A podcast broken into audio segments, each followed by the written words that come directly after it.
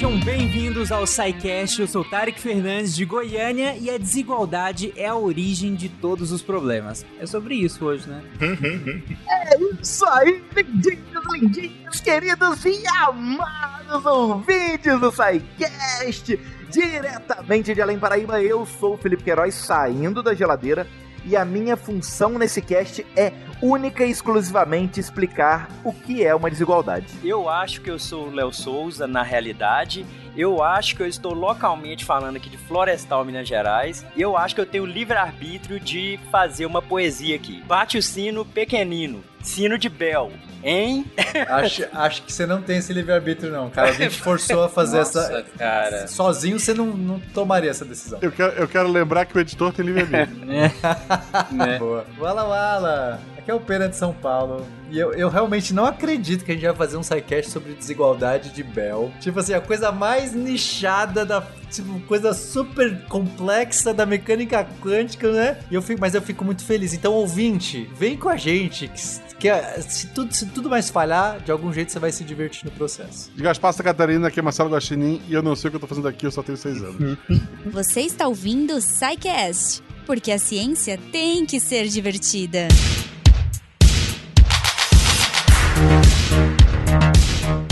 Bom, gente, eu juro para vocês, ouvintes, que nós não estamos pobres de temas. Eu juro, eu juro que a gente tem muito tema. A gente tem um, uma lista gigante de, de pautas abertas, de, dos temas mais variados possíveis. Eu juro que a escolha desse episódio, do tema dele, é deliberada, né?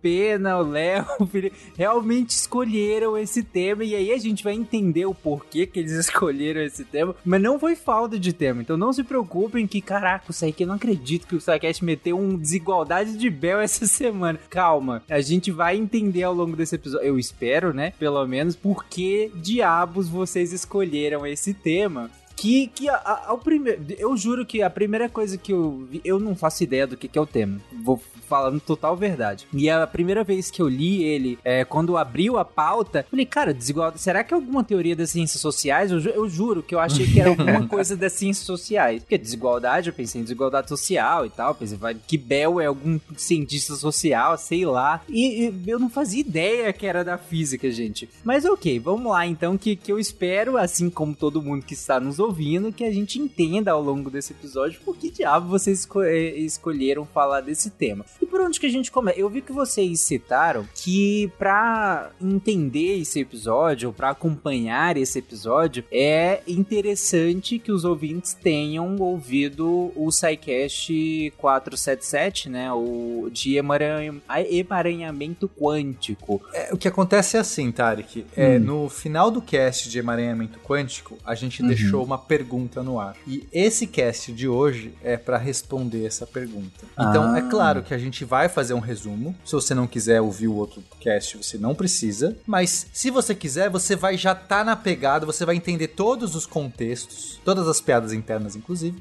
para você chegar aqui e falar assim, ok, essa é a pergunta e agora eu quero saber a resposta da pergunta. Hum, não, Sacou? legal, legal. Não, é uma coisa que eu sempre falo, no, vocês já ouviram isso milhões de vezes, que cada sidecast tem que se bastar até certo ponto, né? Claro que, que também a gente não joga fora todos os outros episódios que a gente constrói uma coisa enorme, né? Mas é interessante que a gente, né, explique o mínimo para que quem esteja nos ouvindo aqui e não ouviu o episódio de emaranhamento quântico consiga acompanhar esse episódio. Mas vamos lá então, por onde que a gente começa a falar sobre isso? O que, que a gente precisa explicar antes de entrar no, no tema em si?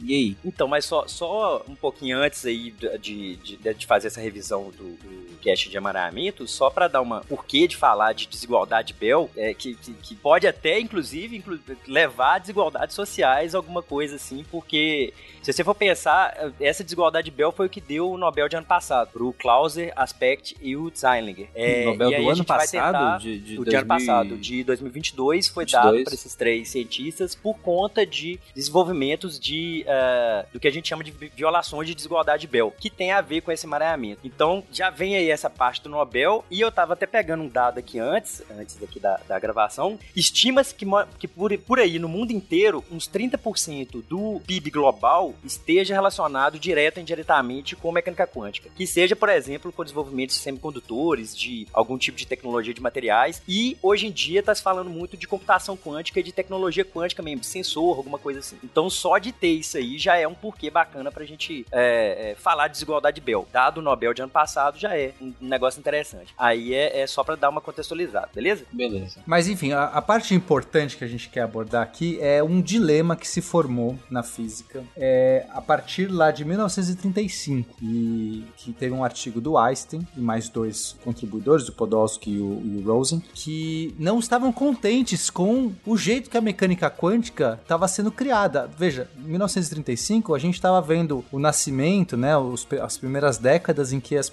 os modelos quânticos estavam sendo formulados. E aí, é, basicamente, o jeito padrão, o modelo padrão da mecânica quântica daquela época era o que a gente chama de escola de Copenhague. Era a visão aí dos dinamarqueses que dizia o seguinte, cara, é, existe um elemento aleatório que rege as partículas ali no seu âmago. É como se você joga um dado e se sair um número A, a partícula é de um jeito, sair o um número B, ela é de outro jeito. Existem coisas aleatórias que não estão determinadas. E uhum. é assim, aceite, a realidade no seu íntimo é assim. E o Einstein, mais esses dois caras, dizem assim: não, isso me incomoda. De, não pode, Deus não joga dados. Aquela frase famosa do Einstein. Não é uhum. é possível. Eu acredito no determinismo. Eu acredito que tem que ter alguma coisa por baixo uma variável oculta, algo que a gente não está vendo, mas que não é um dado sendo lançado por Deus ou por qualquer coisa, tem que ter alguma determinação lá no seu âmago. E aí isso levou a todo um dilema, que foi basicamente todo cast que a gente explicou, esse, o 477 de emaranhamento, então a gente falou o que, que é o emaranhamento. Só um, um, adendo rápido. Se o teu dado dá A ou B, ele não é um dado, ele é um cubo de letramento. Você provavelmente pegou de alguma criança, por favor, devolva. Desculpa, gente. É, enfim. O, o, dado, o dado vai dar um número, normalmente, tá? certo, enfim. É, eu tenho dificuldades, galera. Tenho dificuldades, vocês me perdoem. Mas os meus dados, eu jogo RPG, eu tenho esses dados estranhos. Você também joga RPG, eu gosto. Sim, mas o meu não tem letra, não tem A e B.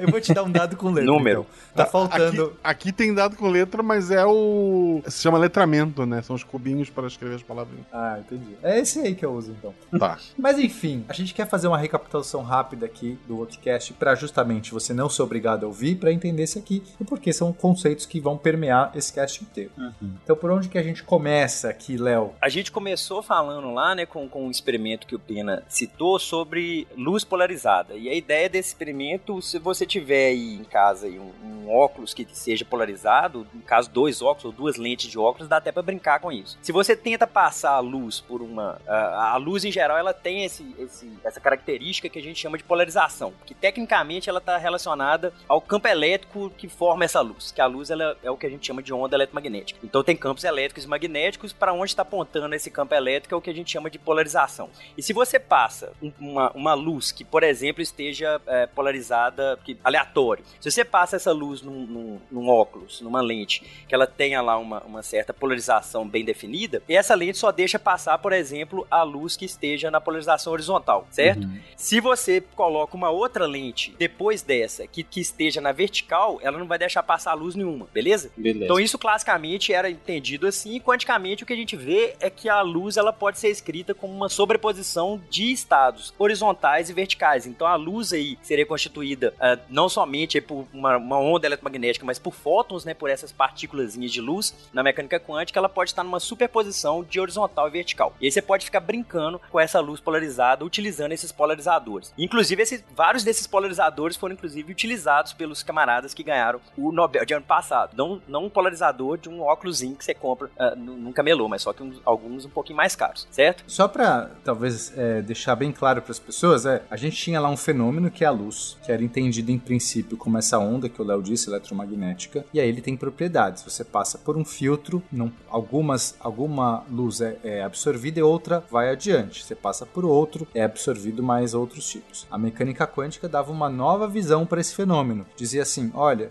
temos fótons. A luz é constituída por partículas que são bloquinhos, são, são como se fossem partículas com a menor energia possível que cabe ali ali, e aí é, ela não está só numa polarização. Essa luz, esse fóton, ele não está definido num único estado. Ele tem essa multiplicidade de estados, e quando você passa por esses filtros, o que acontece é que o fóton joga um dado, o fóton, sei lá, quem joga esse dado? Alguém, o universo lança um dado. Uhum. É, você quer dados com letras ou número? Vamos lá, se cair o um número, uma moeda, vamos falar moeda, pronto. Digamos que você tem um fóton que tem uma sobreposição de dois estados, vertical ou horizontal. Ele é os dois ao mesmo tempo. Ele é esses dois estados ao mesmo tempo. E aí você passa por um filtro vertical. Agora o fóton tem que se decidir, porque se ele for de verdade, ele é, ele é os dois. Ele é os dois. Uhum. Só que quando você faz a pergunta, quando você força ele a passar num filtro, se ele for horizontal, ele é bloqueado. Uhum. Se ele for vertical, ele passa. Então você força o fóton a se decidir. Antes ele era os dois ao mesmo tempo e agora e ele tava tudo bem. Agora você tem que forçar ele a se decidir. Aí o universo, alguém lança esse dado maluco e se o dado der é, a moeda, se a moeda der cara, digamos, ele era vertical, ele passa. Se a moeda der coroa, ele era horizontal, não passa. Então esse é o fundamento da mecânica quântica do aleatório que a gente estava trazendo. Uhum. filtros, né? E, e, aí, beleza. Basicamente esse é o, é o resumo. Existe uma natureza quântica aleatória ali que decide o, o fenômeno, decide o que o negócio é. Beleza. Aí a gente vai resumir um pouco do artigo né, que o, o Einstein e os colegas dele colocaram em 1935, que era dizendo o seguinte: eles estavam incomodados que é, existia essa, essa propriedade, mas mais do que isso, o, o, nesse artigo eles propõem, eles tentam fazer de tudo para quebrar esse conceito da mecânica quântica, certo? Assim, então imagina assim, a galera fala assim, ó, vou pensar num, num, num, experimento mental, o Einstein adorava fazer experimentos mentais. Experimento mental mais maluco aqui para propor uma situação tão impossível que a galera vai dizer assim, obviamente isso não pode ser. Então você está certo, Einstein, a mecânica quântica está quebrada. Era esse o objetivo deles, fazer algo maluco e, e, e as pessoas ficarem incomodadas e, e negarem a, a, aquela parada. Uhum. E aí eles inventaram um emaranhamento quântico. Eles conseguiram inventar uma situação em que duas partículas que surgem do mesmo fenômeno, digamos, uma explosão, digamos que, sei lá. É, mais fácil é, é pensar em quando você tem, tipo, um fenômeno de criação. Você, você aniquila matéria e antimatéria e de repente você surge com dois fótons diferentes. Esses dois uhum. fótons, essas duas partículas de luz estão emaranhadas. Elas têm, estão conjugadas de alguma maneira. Uma vai para a esquerda, outra vai para a E elas viajam por anos. Não importa. Só que elas estão emaranhadas. Elas têm uma conexão. O Einstein, né? Pro, pro Einstein, é impossível, para a teoria do Einstein, não só para Einstein, né? Pra relatividade do Einstein, teoria que ele fez, é impossível as coisas se comunicarem mais rápido do que a luz. Então imagina que uma Sim. partícula está lá na direita, lá longe, e aí você faz alguma coisa nessa partícula, ela não tem como se comunicar com a partícula que está lá na esquerda, lá longe, imediatamente. Leva um tempo. Se ela fosse, uhum. né, você bateu numa, para ela comunicar, olha, algo me agrediu aqui. Ela, ela demora, a informação, algo me agrediu aqui, vai levar um tempão até chegar na outra partícula, digamos. Isso é teoria do Einstein. É, no mínimo a velocidade da própria partícula, né? Nesse sentido. Pensando Exato. no fóton, é, né? Isso, uhum. talvez nesse caso nunca chegasse, porque já que a gente tá falando de fóton, né? Poderia ser elétrons, poderia ser mil coisas. Mas se o fóton uhum. já voa a velocidade da luz, você já começa a pensar, bom, não tem nunca como uma falar com a outra, porque elas estão indo, indo é, com velocidade da luz opostas. Enfim, uhum. teria que fazer uma combinação de. Enfim, não importa. Em princípio, não daria. Não daria para elas se comunicarem. Mas o Einstein, nesse artigo, propõe um, um instrumento que, pela mecânica quântica vigente, não apenas eles se comunicam, mas como eles se comunicam instantaneamente. Se você altera uma partícula lá, tá voando na direita, instantaneamente você modifica a partícula da esquerda, porque uhum. elas estão emaranhadas. Isso era essa a tentativa deles, causar esse incômodo em todo mundo. Uhum. E aí, o que acontece é que o Bohr, o Heisenberg, enfim, a galera que defendia o modelo da, da mecânica quântica, disse o seguinte: olha, tudo bem ela se comunicar com a outra velocidade mais rápido que a luz. Ela só não consegue transmitir informação. O problema, hum. na verdade, é o seguinte: você não consegue. Ninguém consegue extrair informação nenhuma dessa comunicação. Uhum. A partícula comunica com a outra, mas não tem como ninguém extrair informação, então, então não importa. Tipo, eles falam assim: o que você propôs é verdadeiro e tudo bem. Porque pela mecânica quântica, é, isso não está violando a relatividade. Porque ainda assim, nenhum observador consciente, nenhuma pessoa que está fazendo seus experimentos ali com uma partícula A ou B, conseguiria tirar nenhuma informação. Então, isso foi surpreendente, né?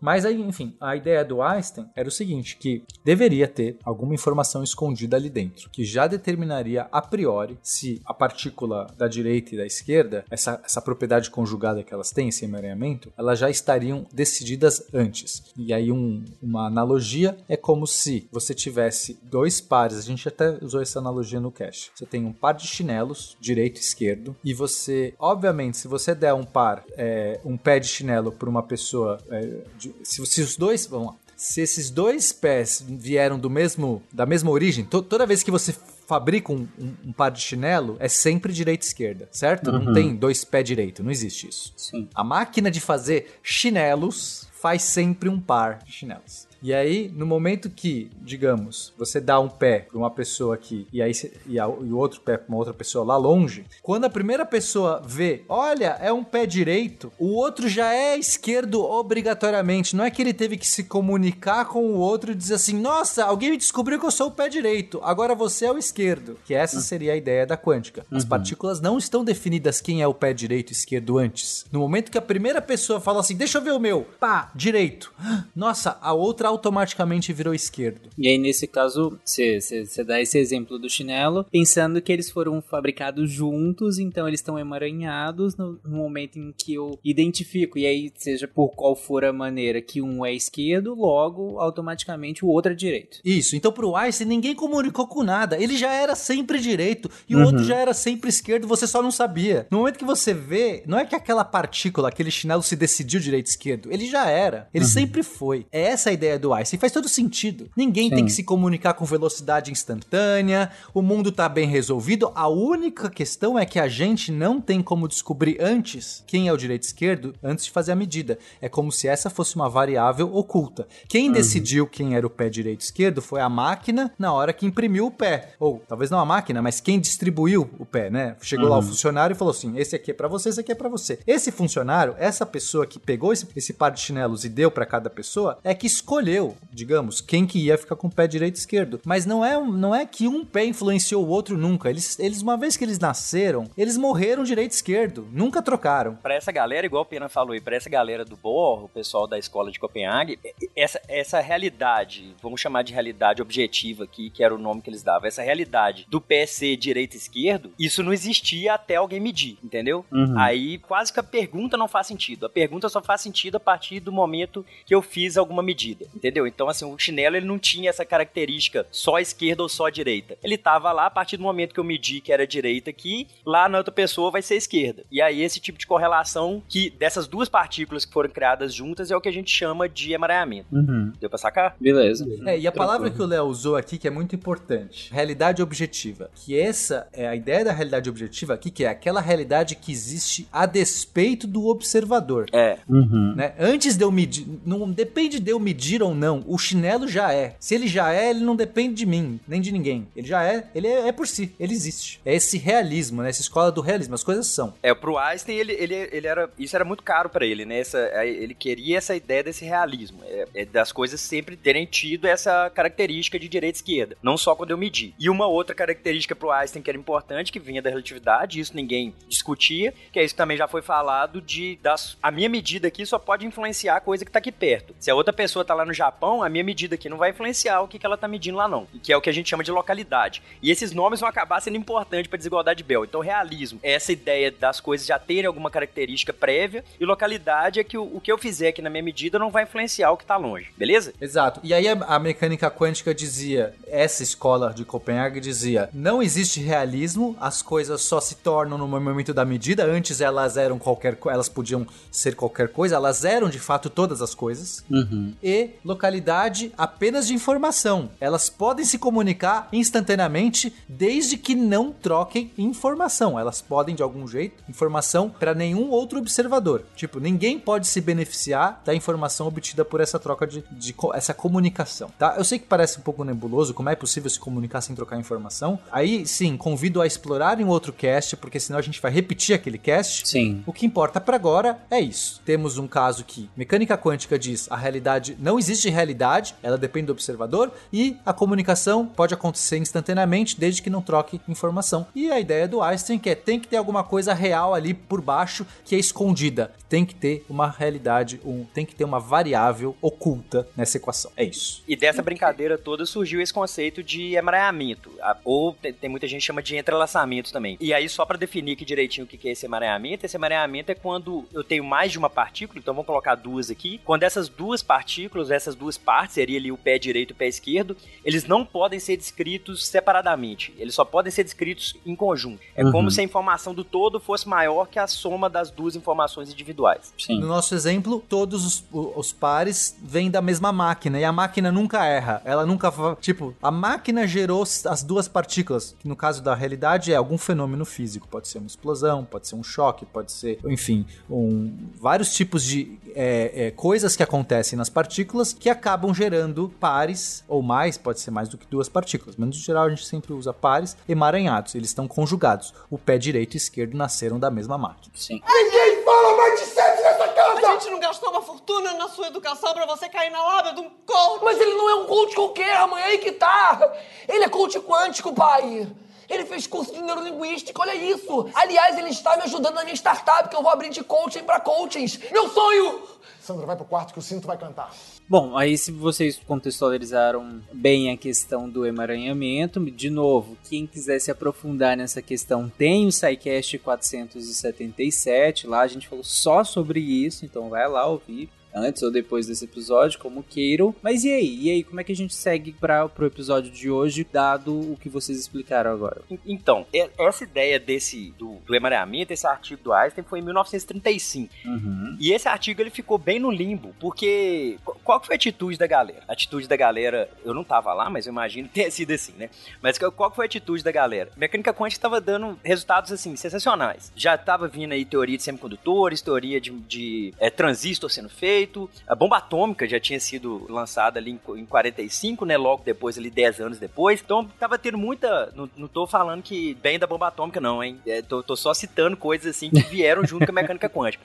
Mas tava tendo resultados muito promissores. A galera virou e falou assim: ó, tem, tem essa treta do Einstein aí, deixa lá, deixa lá quieto. A galera meio que tacou foda-se e falou: ah, vamos, vamos continuar ralando aqui porque tá dando resultado. Então vamos continuar nisso aqui. E isso ficou no limbo, no limbo mesmo, assim, durante algumas décadas. Porque assim, de fato, isso era mais uma questão conceitual filosófica até, uhum. sobre a realidade, se as coisas eram reais, se não eram. Se, do ponto de vista prático, não mudava nada. E, novamente, é, tinha até uma, uma atitude que era falada muito nas escolas de, de, mecânica quântica, nas faculdades, que era assim: cala a boca e calcula. Cala não tenta entender. Não tenta, ah, mas será que a partícula sabe?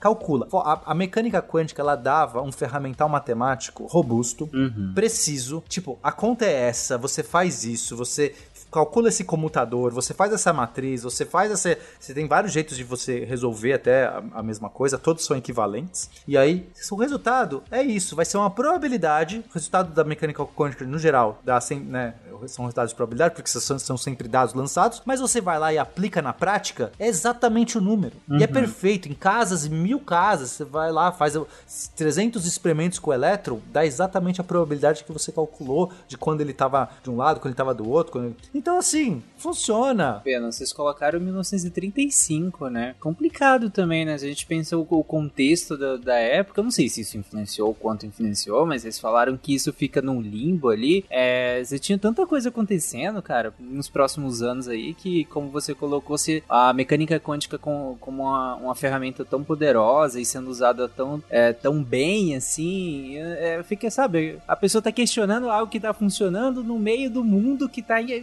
fervendo na loucura, grande guerra e tudo mais, sei lá. Uma pergunta que é meio filosófica, né? Aparentemente ela, ela não, não, não tô também desmerecendo filosofia, mas ela aparentemente ela não tem resultado mensurável nenhum. É só uma pergunta uhum. uh, jogada, assim, né? Eu tô lembrando aqui do Chicó, né? Porque a atitude da galera é ela. Sim. É, não sei, só sei que foi assim. É, e era é. isso. E pau na máquina. E deixa, deixa arder. Porque assim, é, é, só, só mais um último detalhe desse ponto, né? Porque se o Einstein tava dizendo que existe uma variável oculta, mas que era impossível, que não tinha até, em princípio, ninguém conseguia nenhum teste físico para enxergar, era um dado escondido, era o dado jogado atrás do escudo do mestre. Era, uhum. é, é, é para quem gosta de RPG, é uhum. assim, cara, o mestre rouba no dado ou não? Tipo, acho que essa é a melhor analogia que eu já fiz o Guacha agora entrou. Agora o Guacha acordou. Não, eu tô acordado, eu tô acordado. Imagina você numa partida de RPG e aí você tem que ir lá lutar contra o monstro, assim, não sei o que. Aí os jogadores rolam os dados abertos. Essa é a física palpável. Você tá lá medindo velocidade, não sei o que. E o mestre rola pelo monstro e ele rola atrás do escudo. E você pode ficar assim: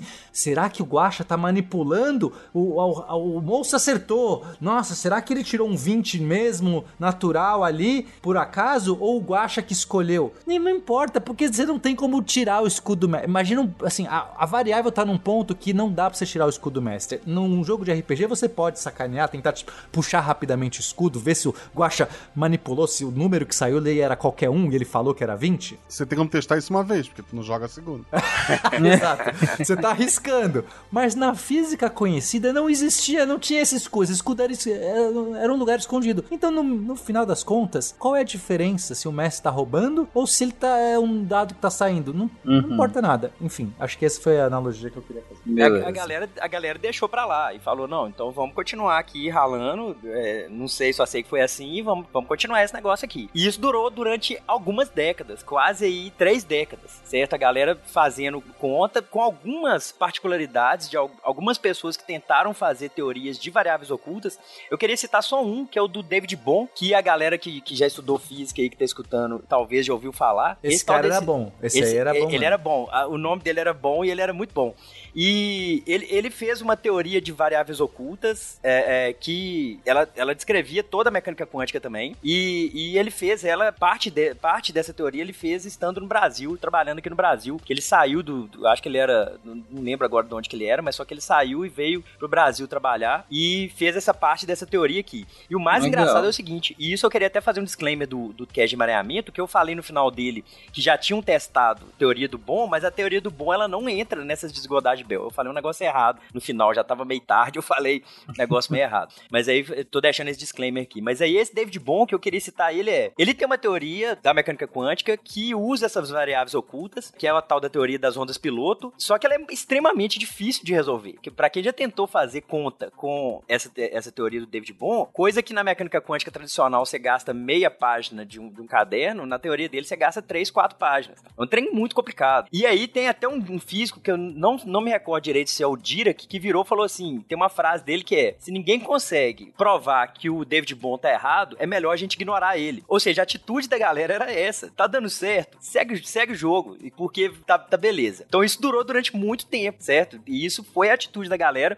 E, infelizmente, até tem muita gente que prossegue isso até hoje, desse cala-boca e calcula. É, mas aí, mas aí, aí, beleza, isso durou durante algumas décadas, até que chegou 1964. Eu só queria pontuar que David Bond é um nome muito bom pra cover do David Bowie de churrascaria. Total, né? Com vocês agora, David Bowie. Ele pega lá o tecladinho Sim. dele e, e, toca astronauta de mármore.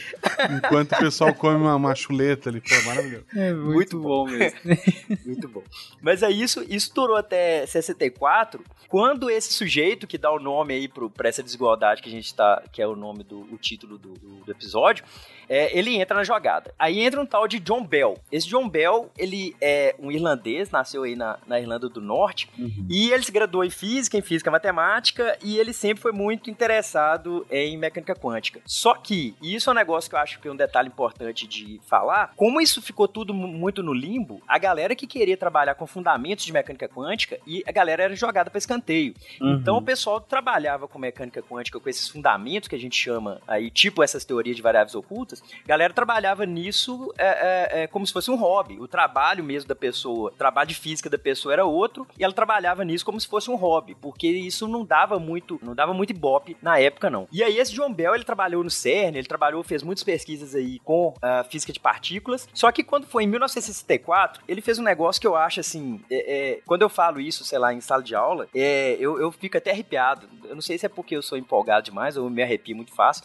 mas é porque ele, ele porque ele, ele fez um negócio que é muito foda, assim. O cara demonstrou um teorema. Então, o artigo dele é, é, muito bacana, tá nas referências aí. O artigo dele, ele trata de estatística clássica. Ele, ele trata de, uma, de teorias que tratam de variáveis ocultas, dessas tais variáveis ocultas. Então, ele demonstrou um teorema, que ele tem algumas hipóteses que nós vamos discutir daqui a pouco, mas ele demonstrou um teorema que ele impunha um certo limite para as teorias físicas. Ou seja, se as teorias físicas com variáveis ocultas seguirem tais critérios, elas têm que dar tal valor. Se não seguir esses critérios, é, é, ela pode dar maior, certo? Então, assim, é, é ele acaba demonstrando um teorema que, que, que ele é experimentalmente acessível, e isso é muito doido. Olha só, o cara, o cara demonstrou um teorema matemático que ele é experimentalmente acessível, que vai testar teorias físicas. E isso é um negócio muito doido. Isso é um negócio que eu acho, eu acho um negócio fantástico com relação ao Bell, certo? É realmente assim, acho que a coisa mais legal, que é o que a gente vai, a gente só tá introduzindo aqui o assunto. Uhum. A gente vai falar o que, que é esse teorema, né? Mas assim,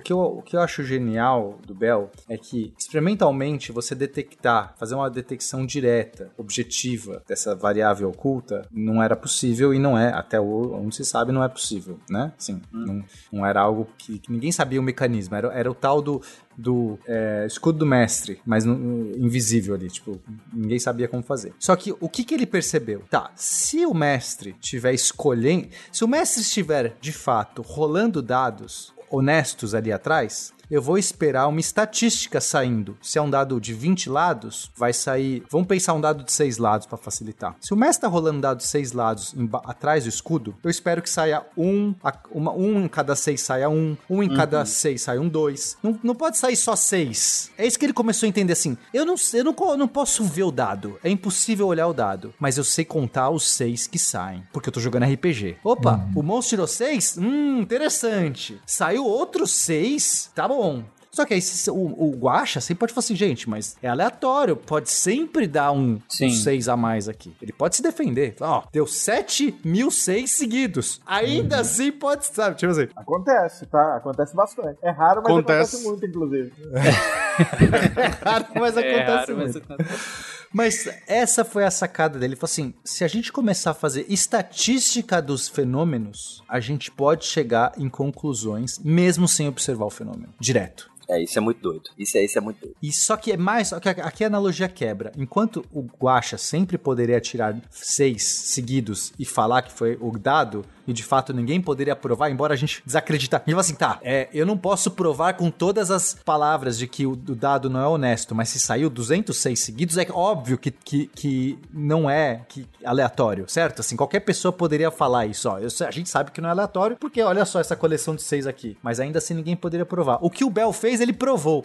O que o Bell, ele consegue encontrar, por isso que a analogia falha, não, não conseguiria agora fazer essa analogia com, com os dados, mas ele conseguiu falar assim, mesmo que esses dados sejam sejam, se esses dados forem absolutamente honestos, o máximo que você consegue tirar dessa combinação enorme de dados que você tem que lançar, porque não é um lado só, são vários, é, uhum. é no máximo, digamos que a soma, digamos que você vai jogar um monte de dados e a soma vai dar no máximo 20. E se os dados forem do outro jeito, de, é, por exemplo, esse seria com, com variáveis ocultas. E se os dados não, não tiverem variáveis ocultas, o, o Guaxinim pode escolher os dados ali a, a seu bel prazer, Aí o máximo pode ser 25. E agora joguem os dados. Se em algum momento vocês encontrarem mais do que 20, você tem certeza, é uma prova matemática, de que é impossível existirem variáveis ocultas. O Guacha escolhe. É, e, e, isso testável experimentalmente. Isso é, isso é muito doido, cara. demonstrar um teorema testável experimentalmente para, entre aspas, descartar uma classe inteira de teorias físicas. Isso é um uhum. negócio que eu acho, eu acho surpreendente o negócio. Eu acho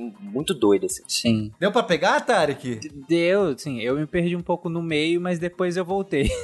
RPG é uma coisa que o Tarek domina. Mas, mas nós, nós estamos falando aqui do teorema mais é, é, é, introdutório, mas nós vamos fazer uma brincadeira aqui para tentar fazer esse teorema, é, fazer uma continha, né, não demonstrar o teorema, né? Mas tentar é, fazer uma continha mostrando que se a gente tiver um caso clássico com variáveis ocultas e se a gente tiver o caso quântico para ver quanto que vai ficar, beleza? Beleza. Para ver okay. se entende pouquinho melhor. Tá. Show de bola? Beleza, vamos lá. Então, mas nós vamos trocar. No, no uh, no episódio 477, a gente fez a brincadeirinha do chinelo, que a gente uhum. já até conversou aqui. Nós vamos trocar para uma brincadeira de luva. Então vamos pensar o seguinte: então nós temos aqui o Tarek e o, e o Guacha. O Tarek vai estar tá lá, lá em Plutão, no lugar do Fencas, né? Que ele falou assim: não, quero ver como é que é Plutão. E o Guacha ficou aqui, certo? Tá. Beleza? Uhum. Beleza. E aí, a gente também vai ter, e eles ganharam também esse concurso, só que esse concurso foi outro concurso, onde eles iam receber caixinhas, cada um uma caixinha com luvas. Essas luvas pode ser luva, sei lá, uh, luva da Havaiana também. Só que essas luvas, elas podem ser luva da Havaiana também. Luva da Havaiana. Pra, pra, é, é uma luva fazendo chinelos e agora luvas. É, é porque, porque o Fencas avisou pro Tarek, né? Notar que lá Plutão é frio pra danar, cara. Não, não, uhum. não, não caça ficar de, de, de, chinelo na não. Tenta ver se a Havaiana te manda luva. Não, ô, ô Léo, vamos, não, vamos melhorar essa história. Porque é, é, é tá muito. Eu não tô mais acreditando história. Vamos melhorar. É o seguinte, é o seguinte. A, teve uma promoção de luvas. Teve uma mega promoção, promoção um leilão final de luvas do Tarek, muito preocupado que ia ir pra Plutão. Deve ser frio, ele pensou, vou comprar aqui um monte de luva. Só que é o seguinte, nessa realidade nossa, o Tarek só tem a mão direita, porque porque ele perdeu a mão esquerda aí, não, né? Na verdade, o Tarek o, o, Ele vai receber uma, uma, uma mão de luva. Ele vai sempre receber uma mão de luva. É, mas a mão deixa, direita não, eu receber. queria colocar algum, algum fenômeno, entendeu? Uma, de origem aqui do nosso super vilão, você já quebrou a, a ideia. Mas enfim. Tarek só precisa... Eu fui vilão. É, o Tarek e Guacha entraram numa contenta. O, porque é o seguinte: o Guacha achou que não poderia viver sem o Tarek, entendeu? Porque eles são. eles se amam, é, é um amor e ódio. Hum. E aí eles brigaram, e nesse, nessa briga, no final, um mordeu a mão do outro, e aí o, o Tarek só tinha a mão direita e o Guacha só tinha a mão esquerda. É isso. Beleza. Naruto e Sasuke, prossegue.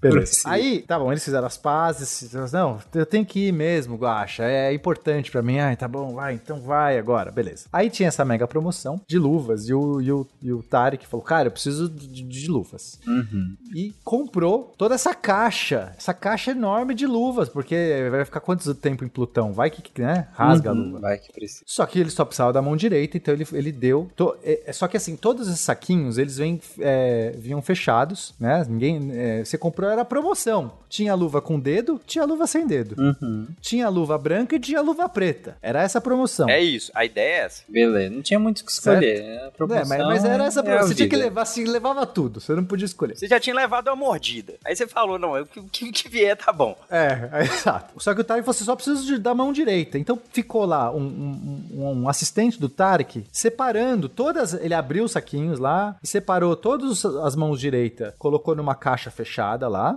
Uhum. E todas as mãos esquerdas pôs numa outra caixa fechada e deu pro. Aí você fala assim: o que, que eu faço com isso? Ah, dá pro, dá pro Guacha, vai. Tipo, o que, que eu vou fazer com isso? Dá pro Guacha. Uhum. E deu pro Guacha.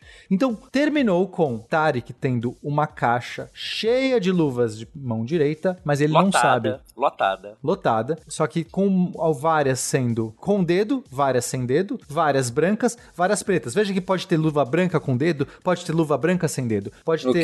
ter todas as combinações, tá? E todas essas luvas têm um par que foi gerado junto, certo? Todas as uhum. luvas vieram da mesma máquina que está com o Guacha. Então o Guacha também vai ter uma coleção de luvas brancas, luvas pretas, luvas com dedo, luvas sem dedo. Okay. E aí eles foram viajar. E eles não abriram as caixas deles até então. Tarek chega em Plutão e agora ele fala assim: agora eu preciso de uma luva. Eu vou usar minha luva. E começa a nossa história agora. Hum. Aí, aí vocês começam a medir, cada um vai medir sua luva. O Tarek tá lá em Plutão com frio danado, e quando ele pegar a luva sem dedinho, ele já vai ficar bravo. E quando ele pegar a luva com dedinho, ele vai falar: Não, beleza, agora eu tô com menos frio. Uhum. E, e, aí vocês vão. Só que aí vocês vão começar a notar. E lembra o seguinte: que a gente vai fazer um teste estatístico aqui. Então vocês vão ter que montar isso tudo numa tabelona Excel, uma tabela gigantesca, e vocês vão tentar montar isso. E aí você vai virar e falar assim: ah, luva tal eu peguei e ela tá com é, dedinho. Aí você vai anotar um número para ela. Ah, é, importante. As luvas já tem número, vai. Elas é, são numeradas. A, são numeradas. a, luva número tal, ela tem dedinho. Aí você vai anotar, luva tal com dedinho. Okay. A luva a, a luva 143, ela é ela é ela é branca. Branca. Aí você vai anotar lá, luva 143 branca. A luva 250 é, é sem dedinho. Aí você vai anotar lá, certo? Aí uhum. para facilitar as coisas, cês, a gente vai dar alguns números para isso, beleza? OK. Vocês vão criar beleza. um código, um código para um somar código, é É, é Excel, então nós vamos colocar número pra esses camaradas que a gente não tem o domínio completo de Excel pra, pra achar lá com dedo, sem dedo. Justo. A gente, vai, a gente ainda não fez o curso do, do Excel direito. Então a gente vai colocar assim, ah, quando for com dedo, nós vamos chamar de um valor. Quando for sem dedo, nós vamos chamar de outro valor. Quando for preta, nós vamos chamar de um valor. Quando for branca, nós vamos chamar de outro valor, beleza? Ok. Beleza. Então tá. Então quando for, quando a luva for com dedinho, você vai anotar lá mais um. Uhum. Quando for sem dedinho, você vai anotar lá menos um. Na, na sua coluna dos dedinhos e sem dedinhos. Do, do, do dedinho, beleza? Ok. Então a coluna lá gigante, você vai colocar mais um, menos um. Mais um é com dedinho, menos um sem dedinho. E o guacha vai fazer a mesma coisa. Quando ele tiver lá mais um, ele vai colocar com dedinho, menos um ele vai colocar sem dedinho, beleza? Ok. E as cores? Beleza, até aí tudo bem, né? E aí você vai ter uma outra coluna, outra coluna da cor. Quando a cor for preta, você vai, você vai anotar lá, menos um. Então a luva 143 é branca, você vai colocar mais um. Então, preto, a gente vai colocar menos um no valorzinho da, da cor da, na coluna da cor da luva, e quando ela for branca, você vai colocar mais um. Ó, até aí, beleza. Gente, gente, é, é simples. Quando tem com dedo, é mais. Quando é Sem sem dedo dedo, é menos. menos. Quando é branco, como a branco é a, é a soma de todas as cores, é mais. Quando é preto, que é a ausência de- das cores, é menos. É bem É menos. intuitivo. Mas e com dedo preto? Aí você vai pôr na coluna de cor menos Ah, um. tá, não. E na Isso, coluna de dedo, coluna. mais, mais um. um, exato. Mais coluna Pra diferente. aquela luva. A luva 250, você vai colocar isso lá, beleza? Aham. Beleza. E aí, aqui agora, nós vamos propor uma desigualdade. A desigualdade de Tark, certo? Porque essa desigualdade Bell, isso é bacana falar também, que tem a desigualdade Bell original, que é desse artigo dele 64, só que depois, essa, essa desigualdade dela, dele, ele, ele usa alguns tipos de estatística é, contínua, fica mais complicado. O pessoal fez, e aqui, aqui vocês estão vendo que as medidas nossas são todas binárias, né? É mais um ou menos um, mais um ou menos um. Sim. Depois tiveram várias outras, ah, outras ideias de fazer outras desigualdades de Bell. Então existe toda uma classe de desigualdades de Bell. Então nós vamos propor uma aqui agora. A desigualdade Bell das luvas com dedinho, sem dedinho, preto e branca. Beleza? Uhum. Desigualdade Tark. Ok. Beleza? Ok. Então, essa desigualdade, nós vamos chamar essa desigualdade de T, de T grande, de tesão. Então a desigualdade de Tark é um tesão, Uhum. certo?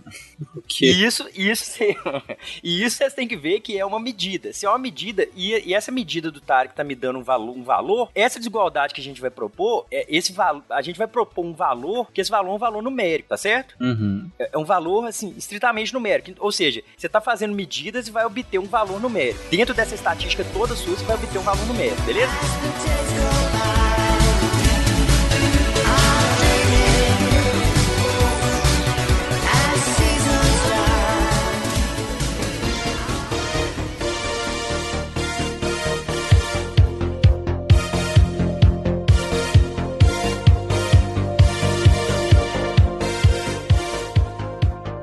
Que vocês estão falando muito em igualdade e desigualdade. Vocês não acham que seria legal dar uma explicadinha rápido? Qual a diferença entre igualdade e desigualdade? E, é, aquelas questões de equação e inequação e tal. Perfeito. Isso que eu tô aqui, pessoal. Vai lá. Felipe, brilhe agora.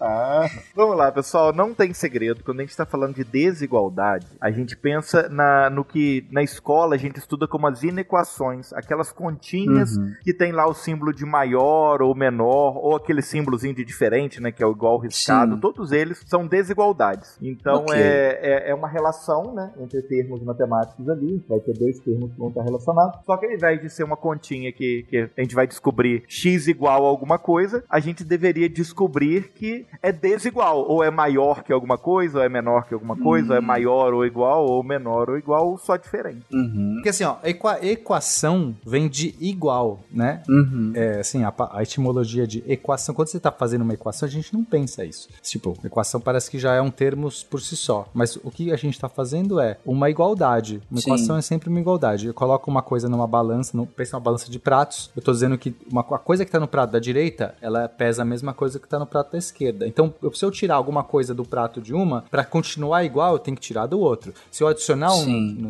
no outro, e aí você vai fazendo todas aquelas manipulações algébricas, corta de um lado, tudo que você faz, corta, soma, isso tudo, é na verdade é sempre passando, so- tirando de um lado, tirando do outro. E você mantém, e no final você consegue é, chegar normalmente num valor de- do- da, equação, da variável que você quer, x igual a tanto, cumpriu. A inequação é como se eu tivesse sempre um, um- um prato mais pesado. Então eu falo assim, olha, o que tá na direita é sempre maior do que na esquerda.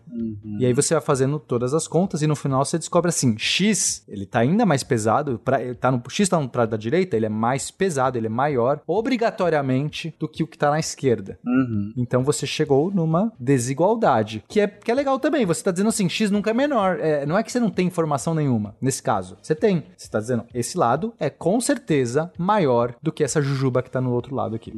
Não, beleza. Eu acho que foi bem claro, é só porque, como vocês estavam falando em- igualdade, desigualdade, só pra deixar claro que as pessoas lembrem matematicamente do, do que significa a gente tá falando numa desigualdade, né? Em, vez de uma igualdade, que como o Pena colocou, é o que é mais comum, né? A gente ouve equação, equação, equação, e sempre as equações ela tem como resultado ser igual a alguma coisa, né? E, enquanto como vocês colocaram na desigualdade, não, né? Você tem as, como o Felipe colocou, você tem as relações de maior que, menor que, ou de, de diferença, no caso, né? É, e aí o que o Bell tava querendo era, o que ele fez, na verdade, ele foi encontrar uma desigualdade. Ele, encon- ele quis encontrar uma situação que fosse diferente de algo que você espera. é, se a física fosse como a da escola de Copenhagen, ou seja, aquela que não existe é a realidade por si só, que né, não existe a realidade objetiva, aquela em que tem umas rolagens de dado aleatória no meio ali, é, seria de um jeito. E teria que ser diferente. Ele, ele quer encontrar. Por que, que ele quer desigualdade? Porque ele quer encontrar a diferença das duas teorias. E a teoria do Einstein, que dizia que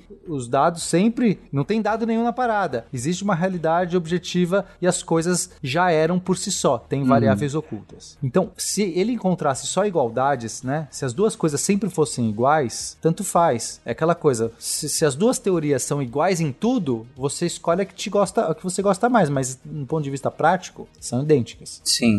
É só uma questão de, de entendeu? De escolher. É arbitrário você, você pensar de um jeito ou de outro, elas são idênticas. Mas, e temos várias teorias, inclusive assim, né? A gente tem, é muito interessante, por muito tempo, eu vou dar esse contexto que eu acho que é legal. Por muito tempo a gente tinha duas abordagens da mecânica quântica, que uma eram as matrizes de Heisenberg, que era um jeito de você colocar matrizes, vários números tabelados, e você multiplicava essas matrizes, fazia os comutadores, enfim, um monte de manipulações com números, com matrizes de numéricas e chegava em resultados. E tinha um outro jeito que era resolver uma equação de onda, uma equação chamada equação de Schrödinger, que era uma ondulatória. Você imaginava que eram ondas de várias amplitudes, de várias frequências e você tentava encontrar os autovetores e autovalores, ou seja, algumas ondas especiais dentro daquela equação que resolvia aquela equação e aí você chegava na sua resposta. E as duas respostas eles faziam e chegavam na mesma coisa. Tipo, um falava assim: "Nossa, ah, são ondas que se é, a função de onda que tá aqui, blá blá blá". E o outro pensava: "Não, são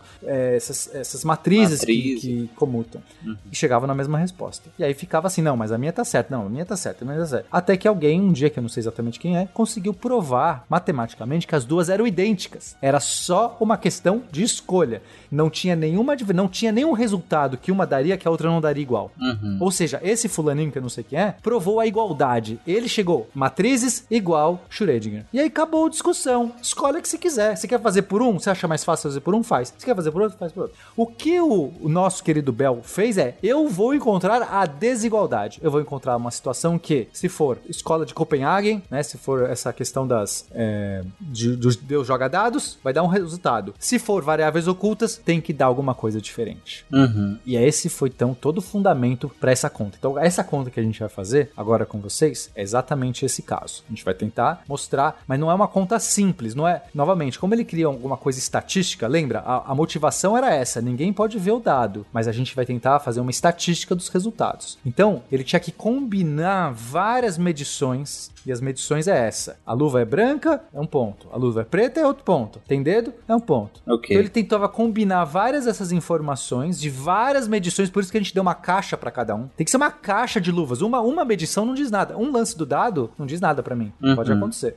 Mas no momento que eu tenho um monte de pares de luvas sendo tirados e computados, vai formar, a gente vai somar isso de um jeito, que vai ser essa conta que a gente vai fazer agora. E aí a ideia dele é que se for de um jeito, a conta dá de um jeito, dá uma coisa. E se for de outro, dá outra coisa. Vamos começar? E, e as medições são conjuntas também, né? A, a- a gente tem medições conjuntas desses camaradas, certo? Uhum. Porque, por exemplo, o que a gente vai fazer aqui agora é Tarek e Guacha. Então são sempre medidas conjuntas de duas partes, né? Beleza. E aí, no, no- a, a ideia, como o Pena colocou aqui no final, é se, se for feita de um jeito, necessariamente é diferente do que se for feita pelo outro jeito, né? Sim, Isso. sim. Tá, Sim. não, beleza. Porque senão E- seria e- só uma igualdade, né? Beleza. Exato. Ou então que todo mundo ia satisfazer a, a desigualdade. Uhum, ok. Certo? Mas, mas, aí, aí o que a gente tá, tá propondo aqui é tentar achar o tesão do Tarek. É o tesão de Tarek, certo? então a gente vai tentar achar o tesão de Tarek, lembrando daquele, daquela tabela nossa. A gente tinha uma coluna lá pro, pra luva com dedo ou sem dedo, que aí o com dedo é mais um, sem dedo é menos um. Uhum. E a cor que é preta e branca, branca, mais um, preta, menos um. Beleza? Ok, beleza. E aí a gente vai montar a desigualdade de Tarek. Essa desigualdade é o seguinte: primeiro nós vamos definir um tal do, o tal do tesão do Tarek. O tesão de Tarek ele vai ser o seguinte: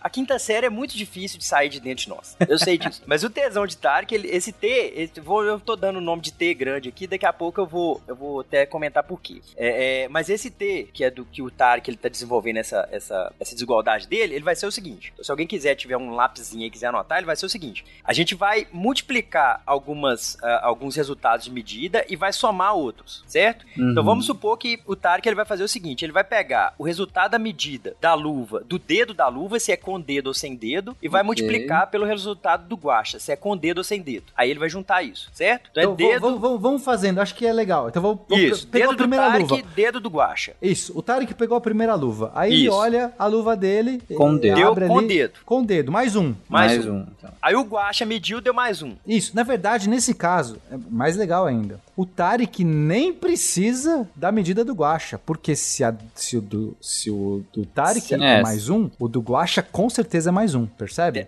Daquele, daquela luvinha lá. Da- é a luva 1, a gente tá falando, Uhum. de- é a primeira medição. Isso é legal também, isso é importante. Isso entra na- no Que teste entra de em Bell. de conservação. Exato, porque Uhum. na, na prática essas pessoas elas não têm como dois, assim, aqui com luva você pode medir o que você quiser da luva, mas na prática se forem elétrons ou fótons, não teria como cada um medir mais do que uma propriedade. Então se o Tarek vai medir uma propriedade, o Guacha, por exemplo, poderia medir a outra propriedade, mas eles não vão poder medir a mesma. Então você tem que deduzir, tá? Uhum. É, é só um, de- um detalhe técnico aqui. Mas o que importa é se a luva do Tarek tem dedo, a do Guacha tem dedo. Elas nasceram juntas, vieram da mesma máquina. Peraí, se a minha é, é mais um, a dele não teria que ser menos um? Não, porque é, é um par de luvas. Se é uma tem dedo, a outra tem dedo. Ah, não, beleza. Não, tá Certo? ok. Aham. É, elas são.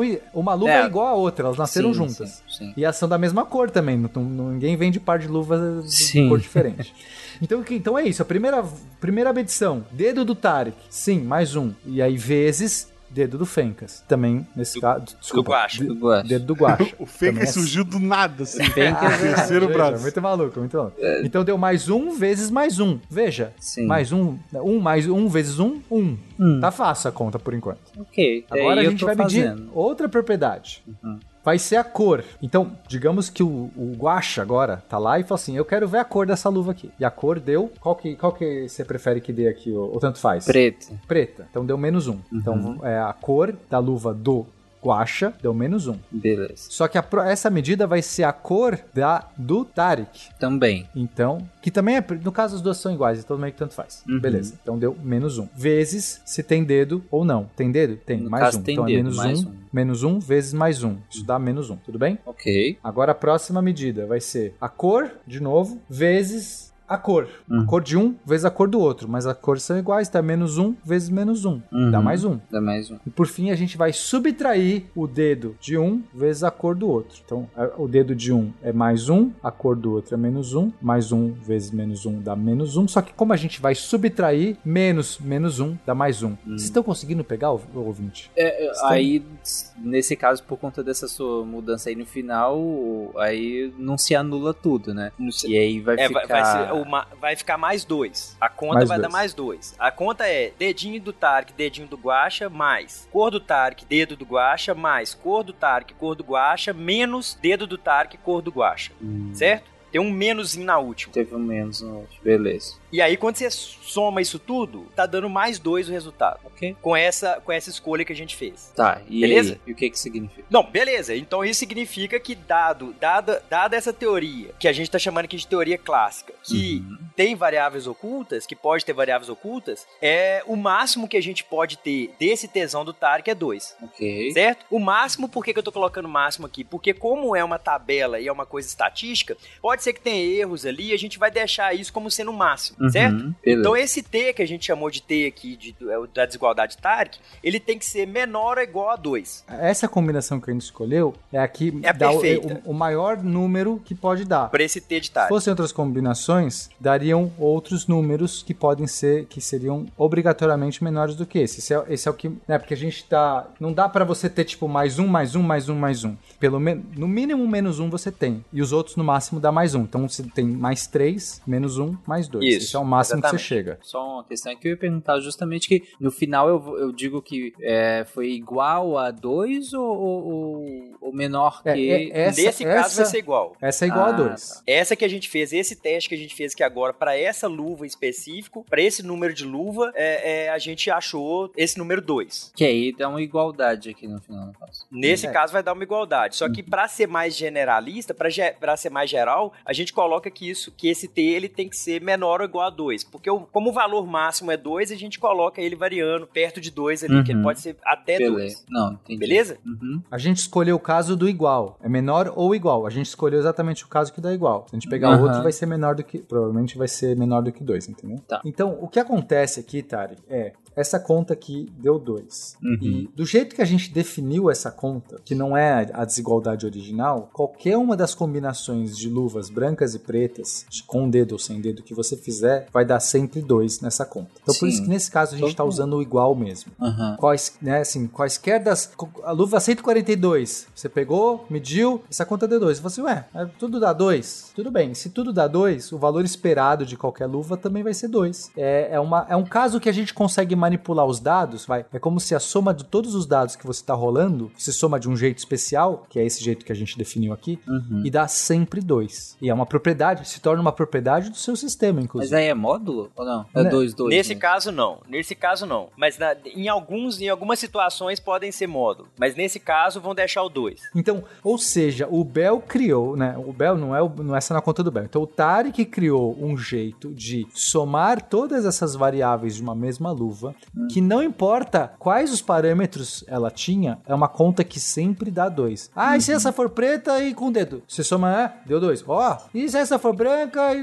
Não importa. É um jeito de você falar assim, essa é uma propriedade desse sistema aqui. Se, veja, e agora a importância. Se essas luvas sempre já foram brancas e, ou pretas com Sim. dedo ou sem dedo. A gente está no caso em que as variáveis são ocultas, ou seja, a máquina que gerou a luva já definiu a priori a cor dela lá, a pessoa distribuiu e se tinha dedo, e o Tarek já levou luvas com aquelas propriedades para Plutão e o Guaxa ficou com as outras com a mesma propriedade aqui. Elas nunca se não precisam se comunicar essas luvas porque elas já são. Sim. Elas sempre foram brancas ou pretas com dedo ou sem dedo. É, nesse caso, ninguém vai questionar se o par de luvas 143, se antes de Tarek e Guacha medirem, se eles se ela estava com dedo ou sem dedo. Isso aí é uma, é uma coisa que classicamente a gente tem isso muito bem na cabeça, né? A, a, a luva já tinha uma realidade prévia que eu já posso assumir que mesmo antes de medir, ela, ela tava com dedo ou sem dedo. Não foi o fato de medir que vai chegar nessa, nessa, nessa conclusão, Uhum. certo? Certo. E isso vem dessa ideia de, de variáveis ocultas, beleza? Beleza. Beleza. Aí que entra, aí que entra a, a loucura quântica. É porque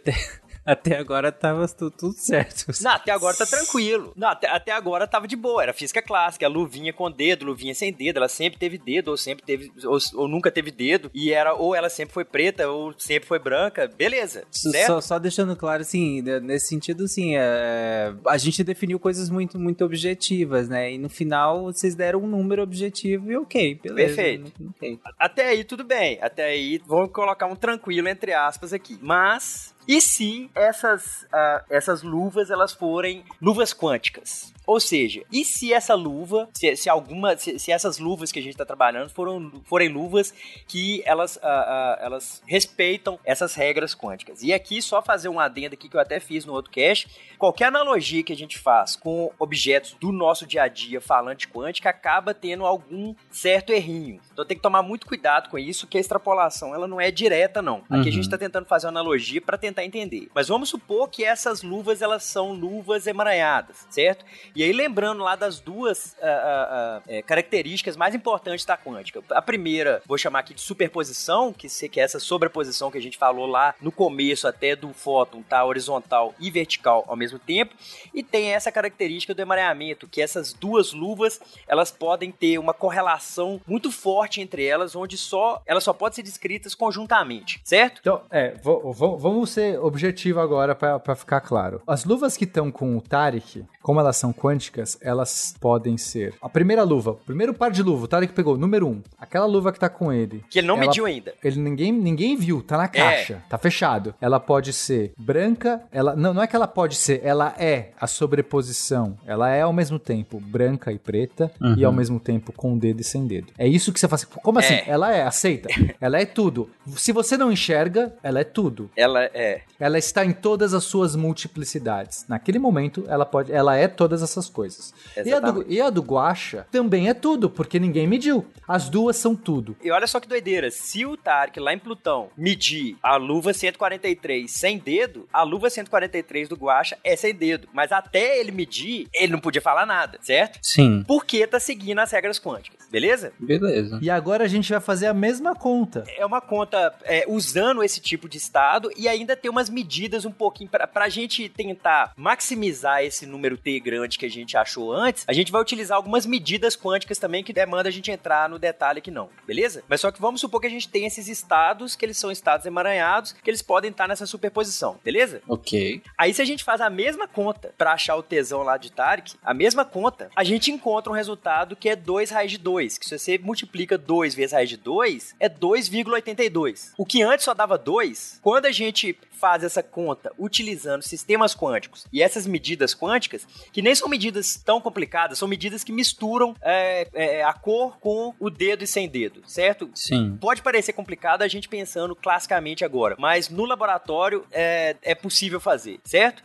Então, se a gente faz essa mesma conta utilizando o sistema quântico, a gente obtém 2,82. Ou seja, o resultado utilizando sistemas quânticos, ele acaba sendo maior que Sim. o resultado máximo clássico, que era aquele 2, beleza? Ok. Beleza? Uhum. Tranquilo, né? Ou seja, o, esse resultado de 2,82, que é um resultado utilizando esses sistemas quânticos e essas medidas quânticas, ele é um resultado que ele viola aquele resultado de 2 para essa medida do T grande de Tark, certo? Certo. E aí, qual foi a conclusão do Bell? E, e basicamente, isso é uma desigualdade Bell. A desigualdade Bell está me falando o seguinte, que se eu tiver uma teoria que ela me retorna resultados que são no máximo dois nesse caso aqui, beleza, eu posso descrever esse camarada com uma teoria de variáveis ocultas é, que respeita alguns critérios que nós vamos falar daqui a pouquinho. Uhum. Mas se viola, ou seja, se viola essa, essa desigualdade, ou seja, se as minhas medidas me deram um resultado que foi 2 raiz de 2 ou 2,82, significa que essa teoria minha não pode ser descrita por uma teoria de variáveis ocultas. É, na, na, na verdade, basta ser maior do que 2. Esse 2 raiz de 2 também é, é o valor é o máximo. máximo. que você vai é, tirar. É, Mas é se você for se for até 2, você não pode concluir. É, tá dentro da outra. Tá, dentro, tá da dentro da outra. Você, você fala, ok, pode ser as duas. Mas se for mais do que isso, obrigatoriamente. Então, vamos pegar a analogia do, do, do RPG. Se eu peguei a estatística de todos os lançamentos do Guacha durante uma sessão de RPG e fiz essa conta maluca do Bell aqui e falo assim, olha, deu no máximo, vamos usar até um parâmetro, somei todos os dados dessa conta, deu 2. Então, talvez realmente o Guacha, seja, os dados sejam honestos do Guacha e a gente está na física clássica, onde as coisas acontecem do jeito que elas deveriam ser, né, esperados. Mas, Mas, não, fiz essa conta toda aqui e o, o passou, deu 2,5. 2,5 é maior do que 2. Uhum. Isso, o único jeito de explicar que esse número deu maior do que 2 é se não existem as variáveis ocultas e se a gente está nesse mundo louco da mecânica quântica, onde as coisas elas são múltiplas coisas ao mesmo tempo. Então ele é. conseguiu um, um, jeito de testar por estatística, só por muitos números acontecendo, mas assim, mesmo assim, um jeito de testar a diferença das duas. E agora bastava testar. Isso é o mais legal. Eu tenho um jeito de você é. testar. Testem, divirtam-se. Ninguém fala mais de sexo nessa casa! A gente não gastou uma fortuna na sua educação pra você cair na lábia de um coach! Mas ele não é um coach qualquer, amanhã aí que tá! Ele é coach quântico, pai! Ele fez curso de neurolinguística, olha isso! Aliás, ele está me ajudando na minha startup, que eu vou abrir de coaching para coachings. Meu sonho Sandra, vai pro quarto que o cinto vai cantar. Mas só, só um negócio que eu queria salientar aqui, que tem algumas hipóteses dessa desigualdade Bell que, que normalmente a galera pula. Mas eu acho que é, que é interessante, porque as, as, essas desigualdades de Bell, ou a desigualdade Tarek que, que a gente propôs aqui, elas não, não testam toda e qualquer teoria de variável oculta, não. Elas testam uma classe de teoria de variáveis ocultas. E aí tem que satisfazer alguns critérios. Qualquer teorema, ele, ele satisfaz alguns critérios, certo? Que o, que o teorema, ele parte de algumas hipóteses básicas, e aí a partir dessas hipóteses básicas você quer demonstrar alguma coisa. Então, uhum. Então, partindo de A, você quer demonstrar B e C, certo? E aí, quais são essas hipóteses da desigualdade, das desigualdades de Bell? Qualquer desigualdade de Bell tem que seguir isso. Isso eu acho que é um negócio bacana da gente falar. A primeira é de realismo, é, que é tipo aquela do Einstein, certo? Então, é, é tipo aquela do Einstein, e ele coloca como hipótese que esse realismo ele seja respeitado. Que, de outra forma, a interpretação de Copenhague já ia estar tá valendo. Como ela joga fora esse, esse realismo prévio, então já ia estar tá valendo. Então, ele coloca que as teorias têm que, têm que respeitar esse realismo, beleza? Uhum. Ou seja, a, as teorias de variáveis ocultas têm que respeitar que a luva ela tinha uma realidade antes de ser medida, beleza? A segunda hipótese é de localidade, ou seja, os laboratórios eles estão separados por uma grande distância e as medidas aqui do Tarek não podem afetar as medidas do Guacha. Sim. Beleza também, né? Por conta de relatividade. Até aí tudo bem, né? Beleza. Beleza. E aí tem uma outra hipótese, que é uma hipótese que gera muita pseudociência, que é uma hipótese que eu gosto de chamar ela de independência de escolha. Na comunidade, por muito tempo foi chamado isso de livre-arbítrio. Só que chamar uma coisa de livre-arbítrio dentro de mecânica quântica, você gera muito, é muito fácil gerar pseudociência. Ah, Mas a ideia de independência de escolha é, Tarek e Guache, eles têm é, é, liberdade de escolher o que, que eles vão medir e para cada, pra cada tipo de, de, de, luva, beleza? Não tem uma regra que vai dizer, tá, toda luva par, o Tarek vai medir a cor. É. Toda luva aí, não pode ter uma regra. Assim, a cada momento que você pegar a sua luva, eu quero medir é, a cor, mede a cor. Você tem essa, esse livre-arbítrio de escolher, essa Isso. liberdade de escolher. Uhum. Isso. E aí, essas três hipóteses são hipóteses básicas para a gente trabalhar qualquer tipo de desigualdade Bell.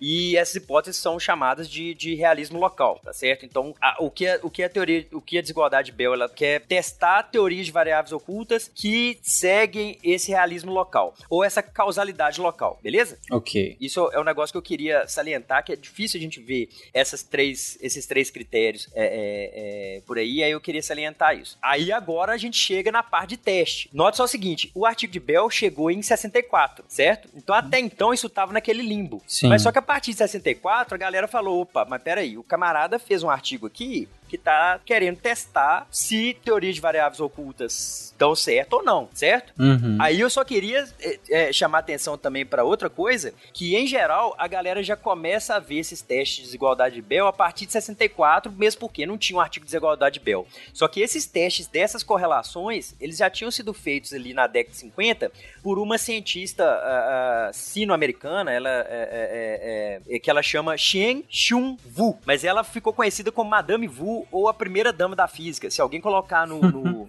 no Google a primeira dama da física, e era uma experimentalista excepcional, extremamente meticulosa. E eu gostaria de salientar aqui que normalmente a galera sempre já vai no Clauser para frente, só que a Madame Wu e o grupo dela foi extremamente importante para essas medidas de correlação. Ela trabalhava com decaimentos nucleares. Então eu só queria chamar a atenção aqui até para salientar que mulheres na ciência que fazem um, um excepcional trabalho e às vezes são deixadas de lado, certo? Mas só que esse trabalho da Vu, eh, da Madame Vu, não, não tinha ainda essa ideia de testar a teoria de variáveis ocultas. O pessoal viu que ela poderia testar é, olhando em retrospectiva, certo? Ela já tinha coletado vários dados. Ela já tinha coletado. Poderiam usar os dados dela para aplicar essa desigualdade. É, mas como não existia desigualdade ainda, óbvio que não, não ia dar para ela testar. Só que ela já tinha visto esse tipo de correlação entre partículas. É, mas aí a partir de 64 começaram a se pensar assim, opa, mas se se dá para se o camarada fez um teorema que é testável, vamos tentar testar isso, né? Aí que vem a ideia do Nobel de ano passado. O Nobel de ano passado, ele foi dado para ter três sujeitos, né? O Clauser, o, o, acho que é John Clauser, né? O Alan Aspect e o Anton Zeilinger. É, e o Clauser, lá em 72, é, ele propôs o primeiro teste de desigualdade Bell pós aí o artigo do Bell.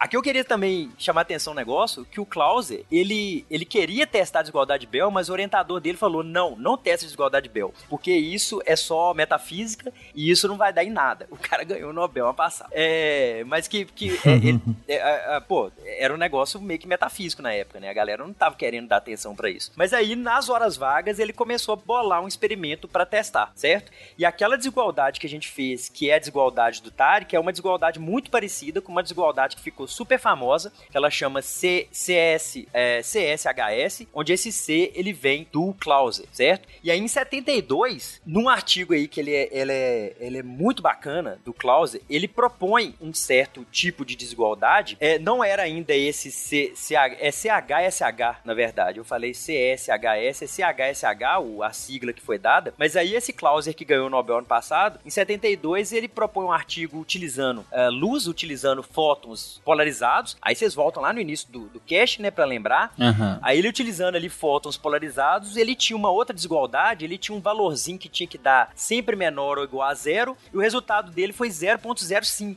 Então ele já vê uma violação dessa desigualdade, certo? Uhum. Beleza? Então assim, se ele tinha o valor dele, assim como o tesão do Tarek lá, eu, eu tô falando toda hora tesão do Tarek, a minha quinta série tá vibrando dentro de mim certo? Mas eu não sei como que vocês são. A minha, a minha quinta série é muito forte. Mas só que é, é, aquele, o T lá de Tarek que a gente calculou com as luvas, ele tinha que dar 2. Sim. Pra essa desigualdade que o Klaus ele utilizou em 72, ele tinha um outro valor, era um deltinha que tinha que ser negativo. E ele encontra 0.05. Então tava ali, e isso dentro da margem de erro dele, ele já tava violando. Pô, dentro da margem de erro de qualquer um, né, cara? É, 0.05 dele, o, a margem de erro dele tava na, na terceira casa decimal. Só que isso era um resultado muito bom. Só que tinha muita brecha esse tipo de experimento dele. O que, que seria essa brecha? Por exemplo, ele estava fazendo tudo no mesmo laboratório. Como uhum. garantir que, que um experimento aqui que está a 30 centímetros do outro, ele não vai estar tá, é, agindo no outro experimento, certo? Vamos supor, o experimento do Tarek está a 30 centímetros do experimento do Guacha. Como saber que o Tarek ele não deu um tapinha ali e avacalhou o experimento do, do Guacha? Porque está muito perto, certo? Bem provável. É bem a cara dele. e... Mas ele só tem um braço, hein? É, Mas... é, um, um, tapinha, não é? Não é um. Não é um agarrão, não é um suplex. Mas é mais difícil. e, e aí, é, é, essas brechas, eu não sei se necessariamente ó, essa do Clauser foi brecha de localidade, mas essas brechas que o pessoal chama de mas essas brechas, elas seguiram aí os testes de desigualdade Bell desde 72 até 2015, certo? Então ficou aí, de 72 até 2015, alguém faz a conta aí, dá uns 40 e poucos anos, né? 47 anos? Como é que é? 40 e quantos? 43? Felipe, ajuda aí. Faz a conta aí, Felipe. Eu sei fazer conta de A mais B. É. Acho que é 43. 2015 pra 72. 43. 43. Então ficou aí 43 anos o pessoal tentando se livrar dessas brechas. Que aí tem vários tipos de brecha. Tem a brecha dessa de localidade. Se o, o, o Tarek tá a 30 centímetros do guacha, ele pode dar um tapinha no guacha. Ou é, tem brecha também de erro de medida. Opa, seu, seu medidor não foi tão bacana. Tem vários tipos de brecha, certo? Uhum. É, muita Beleza. gente Embora, embora em princípio a medida tava lá confirmando, tava todo mundo na. Faz direito. Oh, oh, é, exatamente. Você, você tava, tava, lá mesmo? Você, você censura aí é, na boca? E aí é. ficou, ainda assim, ficou no limbo, porque o resultado seria um resultado muito forte. Seria Einstein estava errado. Veja, é, Einstein estava certo. Esse é Einstein estava errado e as coisas não são reais. Deus mais do que o Einstein, mais do que o Einstein errado é dizer que as coisas não existem até que você olhe para elas. Isso é maluco, mas é Sim. isso que eu tava dizendo. Total. Isso, é, isso é muito doido. E aí, de 72 até 2015, tiveram várias, várias, vários testes dessas desigualdades, de vários tipos de desigualdade. Então, eu vou citar alguns aqui, só que aí a gente pode ficar pensando assim, ah, então nesses 43 anos a galera ficou só testando essas desigualdades? Não.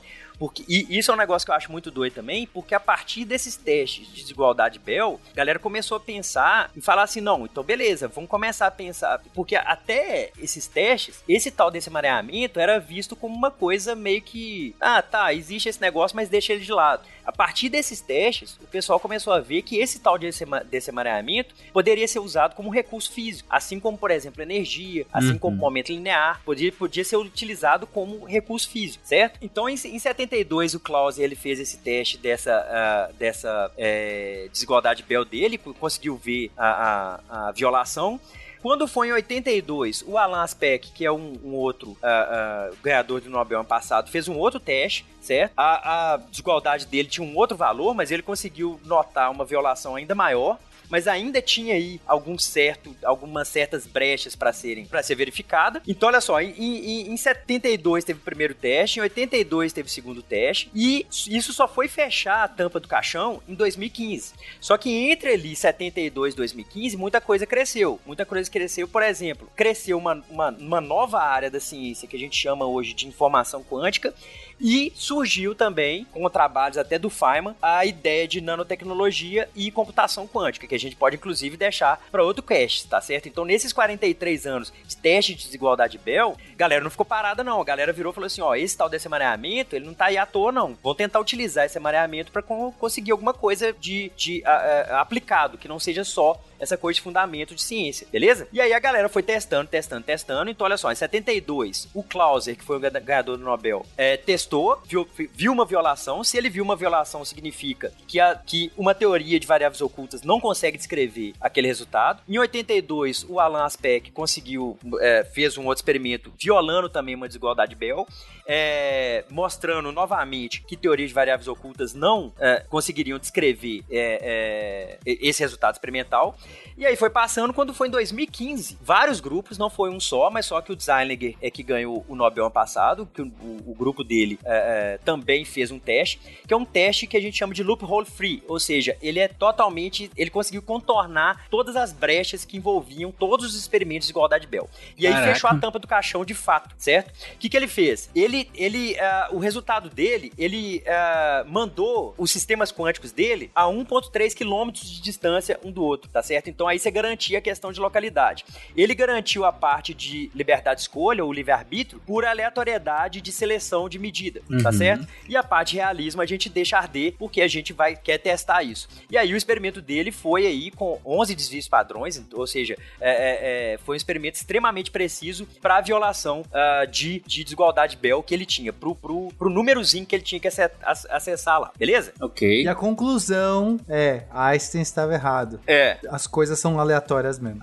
É, a, conclu a, conclu a, conclusão do artigo de 2015 do Designer, é, eu acho ela muito forte. Ele fala assim: nosso experimento fornece o suporte mais forte até o momento para o ponto de vista de que o realismo local é insustentável. Isso é muito forte, isso é muito pesado. Caraca, para escrever isso tem que ter, né? Caraca. Mas isso é muito importante, Tarek. O que, que implica no final? Eu acho que eu fiz a conclusão errada, porque eu disse significa que os resultados são aleatórios. Em princípio, significa que não existe realismo local. Ou as coisas são reais, mas não locais, ou seja, ou elas já existem de fato, e mais elas podem se comunicar mais rápido do que a luz, uhum. ok? E é isso, ou... se, nessa hipótese, elas coisas são alteradas localmente nesse sentido, né? É, elas são alteradas à distância, na verdade. Localmente elas sempre podem ser alteradas. Elas, nesse caso, viola a localidade, ou seja, hum. uma partícula consegue falar com a outra, não só falar, mas consegue alterar e passar informação é, mais rápido que a luz. É, e aí isso meio que destruiria a teoria da relatividade, caso, uhum, né? Porque sim. E, e, aí destruiria muita coisa do que a gente entende hoje como plausível. Então a outra, a outra opção é que as coisas não são reais, mas são locais, né? E a terceira opção é que elas não são nem locais e nem reais mas essa aí é mais louca ainda. Então, a conclusão que a comunidade científica escolheu como a mais, mais plausível desse teste, o teste não dizia qual dessas três opções era a realidade, mas ninguém quer, até hoje, ninguém quer abrir mão da localidade, porque é um, é um, é, é um bastião, é um pilar muito forte da nossa física atual. Toda a relatividade, todos os fenômenos relativísticos que a gente mede todo dia aí, com GPS, com decaimento de partícula, etc., uhum. é parte dessa, dessa teoria da relatividade. Então, o realismo é a única coisa que meio que não importa, porque não tem nenhuma teoria, nenhum fenômeno, não existe nenhum fenômeno físico que a gente tem que o realismo importa. É só o ego do cientista, de falar, eu quero que essa coisa já exista antes. Sim. E a coisa diz, eu não existo antes, só existo quando você me vê. Mas não tem nada que isso caia. A física, a física não é destruída se o realismo não existe. É só o ego do, das pessoas, entendeu? Uhum. É, essa, essa, é só essa parte também de localidade, isso implica em causalidade. Então, se você abre mão de localidade, você, de certa forma, você tem que abrir mão de causalidade. E, e relação de causa e efeito é um negócio muito forte também, né? Então, ia, ia ter que abrir mão disso também. Mas, mas aí, esses testes, aí, aí é, só concluindo aqui, galera ano passado ganhou o Nobel por conta dessas violações experimentais de desigualdade Bell, e não só porque isso, é, fundamentalmente, isso é bacana, porque você é, pode descartar uma certa classe de teorias de variáveis ocultas, mas também porque todos esses testes, eles geraram tecnologia, assim, absurda, que a gente vai deixar para um pro outro cache. Mas isso gerou muita coisa bacana nesses 40 anos de teste de desigualdade Bell. E aí foi o prêmio de ano passado uh, pro Klause, o Aspect e o Zeilinger. Uhum. Deixa eu só te fazer uma pergunta rapidinho, um parêntese bem rápido sobre, sobre essa última fala sua. Por que, que, que a, a questão da localidade violaria a causalidade, se a gente... Você comentou Porque agora. se... É, é, aí vem a questão da própria relatividade restrita e geral, mas só que a gente pode pensar o seguinte, se uma coisa, se uma coisa é não local, o que está acontecendo, uh, mesmo, porque vamos pensar em relatividade, né? A gente tem uma intuição que a informação ela não pode viajar mais rápido que a luz, Uhum. certo? Então se você fere esse princípio de localidade, se uma coisa que está lá em Plutão afetou instantaneamente, mais rápido inclusive que a informação que está sendo levada, uma outra coisa em outro lugar, o que a- a- o efeito pode precedir a causa, Hum, entendeu? Porque nem informação chegou ainda no camarada. entendi, entendi. Certo? Uhum, não, beleza. E, e- só que isso, é, essa, essa transferência de informação mais rápida que a luz, isso também não acontece em quântica, apesar de existir teleporte quântico. E isso existe experimentalmente. Só que isso também a gente vai deixar para outro, pra outro Sim, dia. Por favor. É, mas eu, eu acho que a, a grande graça é que no momento que a gente percebeu que de fato existiam esses fenômenos quânticos, que a realidade quântica não era a realidade é, esperada é, por Einstein, né? Esse determinismo, essa coisa bem comportada, tinha de fato um elemento diferente, uma natureza diferente na quântica, aí foi o momento que a humanidade também começou a usar os fenômenos quânticos para fazer coisas. E a computação quântica, a ideia de fazer você fazer usar uma computação quântica só pôde surgir no momento que as pessoas entenderam que a, a- a- essa realidade quântica existia. Que aí você pode fazer esses fenômenos, esses efeitos mais interessantes. Essas características quânticas, tipo emaranhamento, elas podem ser usadas para alguma coisa, que não só fundamentalmente. Elas, e, e a gente, hoje, a gente enxerga isso como sendo um recurso. Recurso mesmo, tipo energia. Uhum. Tá certo? Um recurso Um- um- computacional, por exemplo. Um qubit, que é o bit quântico de um computador quântico, ele é uma sobreposição. A gente né, já usa que ele é uma sobreposição de fato dos estados 0 e 1. Um. Não é, não tem uma variável oculta ali. E aí, por conta disso, a gente consegue fazer as contas, os algoritmos usando isso, e que faz essa computação quântica ser muito mais rápida, digamos, do que uma computação normal para algumas situações. Eu, eu achei importante vocês- é, concluírem essa parte, pelo menos, com colocando em perspectiva que tudo que a gente discutiu, que vocês explicaram aí, é- é- foi fundamental, como o Pena colocou, o entendimento disso tudo para que gerasse tecnologias e recursos, como o o Léo está comentando em relação a isso, é, que, que desemboca aí na, na computação quântica que a gente está vendo sendo usado em um monte de coisas, e o Léo também comentou é, vários usos do- de tudo que a gente está falando aqui. Então, o entendimento, pelo que eu entendi que vocês comentaram agora, o entendimento disso tudo que foi explicado aqui foi fundamental para que se avançasse essas tecnologias, certo? É, porque aba- abandonar essa ideia cara do determinismo, da estabilidade, é, é- era o mais complicado. Então, assim, a gente se arrastou por décadas, certo? Em princípio, desde que Bell propôs isso em 64, a gente já poderia estar. já ter resolvido essa questão. Uhum. Mas ainda assim, é, bom, na verdade, é, bom, não vou, não vou entrar nessa ideia, mas e, ainda assim a gente precisou ter essas confirmações uma atrás da outra pra galera se desapegar mesmo desses ideais, né? O físico tem muito, é muito interessante isso, a gente cria alguns ideais de perfeição, né? Uhum. Cria assim, não, tem que ter tudo uma simetria. Mas também era o Einstein falando, né? Complicado. É, ah, não, é. Pois é, isso é um negócio que eu brinco muito, que só pra mostrar que o Einstein estava errado, criou quase que algumas áreas da ciência, tipo informação quântica e computação quântica, pra Uhum. mostrar que o camarada estava errado. Então, assim, ele, o, o dedinho dele era um dedinho bem forte, né? Não, sim, mas eu acho que o- a figura do Einstein é, talvez concentre essa figura, como o Pena colocou, essa figura do físico, né? Que às vezes cria algumas dessas idealizações e tal. É, e aí, claro, demorou esse tempo todo. Mas eu achei interessante, legal. Acho que chegamos ao fim aqui. Espero que ainda tenha algum ouvinte. É, espero que tenha algum neurônio ainda funcionando, conectando com o outro, nem que seja por emaranhamento quântico aí. Porque. Espero que pelo menos os ouvintes tenham entendido que é desigualdade. É, que não acho teve- essa é. Bom, gente, então é isso. É, Guaxa quer finalizar? Quer comentar alguma coisa? Eu, eu acho engraçado que enquanto tem os físicos que maltratam o gato, aqui hoje eles maltrataram em especial o Tarek. Eu gosto mais da física assim. Nesse único caso eu concordo. Deixa os gatos em paz. Vamos maltratar só a realidade, eu, todo. Já dizia a música do Atirei Pau no Gato. Exatamente. Cantada pelo David Bom. Pelo David Bowie. Isso, numa churrascaria. Rei Chica, deixa o gato em paz.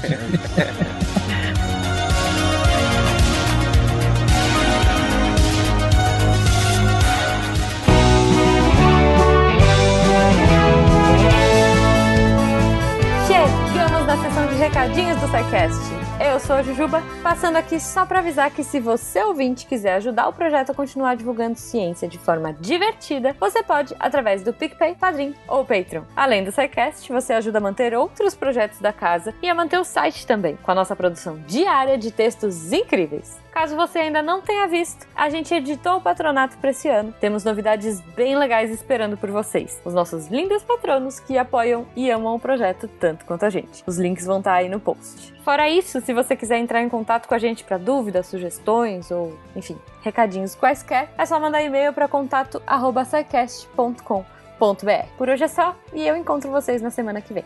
Tchau. Atenção para o informe semanal dos textos da semana. Começando na segunda com o texto do João Vitor Nizer, Mudança Climática, o IPCC. Falando um pouco do papel do IPCC, os grupos de trabalho que tem e a polêmica que existe em cima dele. E na quarta-feira precisamos falar de aporofobia. Aporofobia é um termo que eu não conhecia. É, você vai lá para descobrir mais um termo muito importante na sociedade de hoje, principalmente né, dentro desse é, mundo conservador, de polarização, é, bem relevante de entender. Eu não vou dar spoiler, vocês vão ter que ir lá descobrir o texto da Fernanda Ribeiro sobre aporofobia. E na sexta-feira, o Rodrigo Braga traz a ciência da prevenção e combate a incêndio muita coisa interessante sobre o próprio fogo, né, a própria combustão, é, a química por trás e as reações, né, e como que a gente faz para prevenir e combater incêndios. Então, um texto que alia a ciência com práticas, com conhecimentos úteis é, para o dia a dia. Esses textos e mais, muito, muito mais, você encontra lá em www.deviante.com.br e você também pode se tornar uma redatora deviante. É só mandar um e-mail para contato@scicast.com.br e vir ajudar a tornar a ciência cada vez mais divertida. Eu sou André Trapani, combatendo a aporofobia para as mudanças no mundo e apagando a torre, a torre da luz deviante, a luz da torre deviante. Se a ciência não for divertida, tem alguma coisa errada. Tem que ser divertida. A coisa mais divertida que tem é a ciência.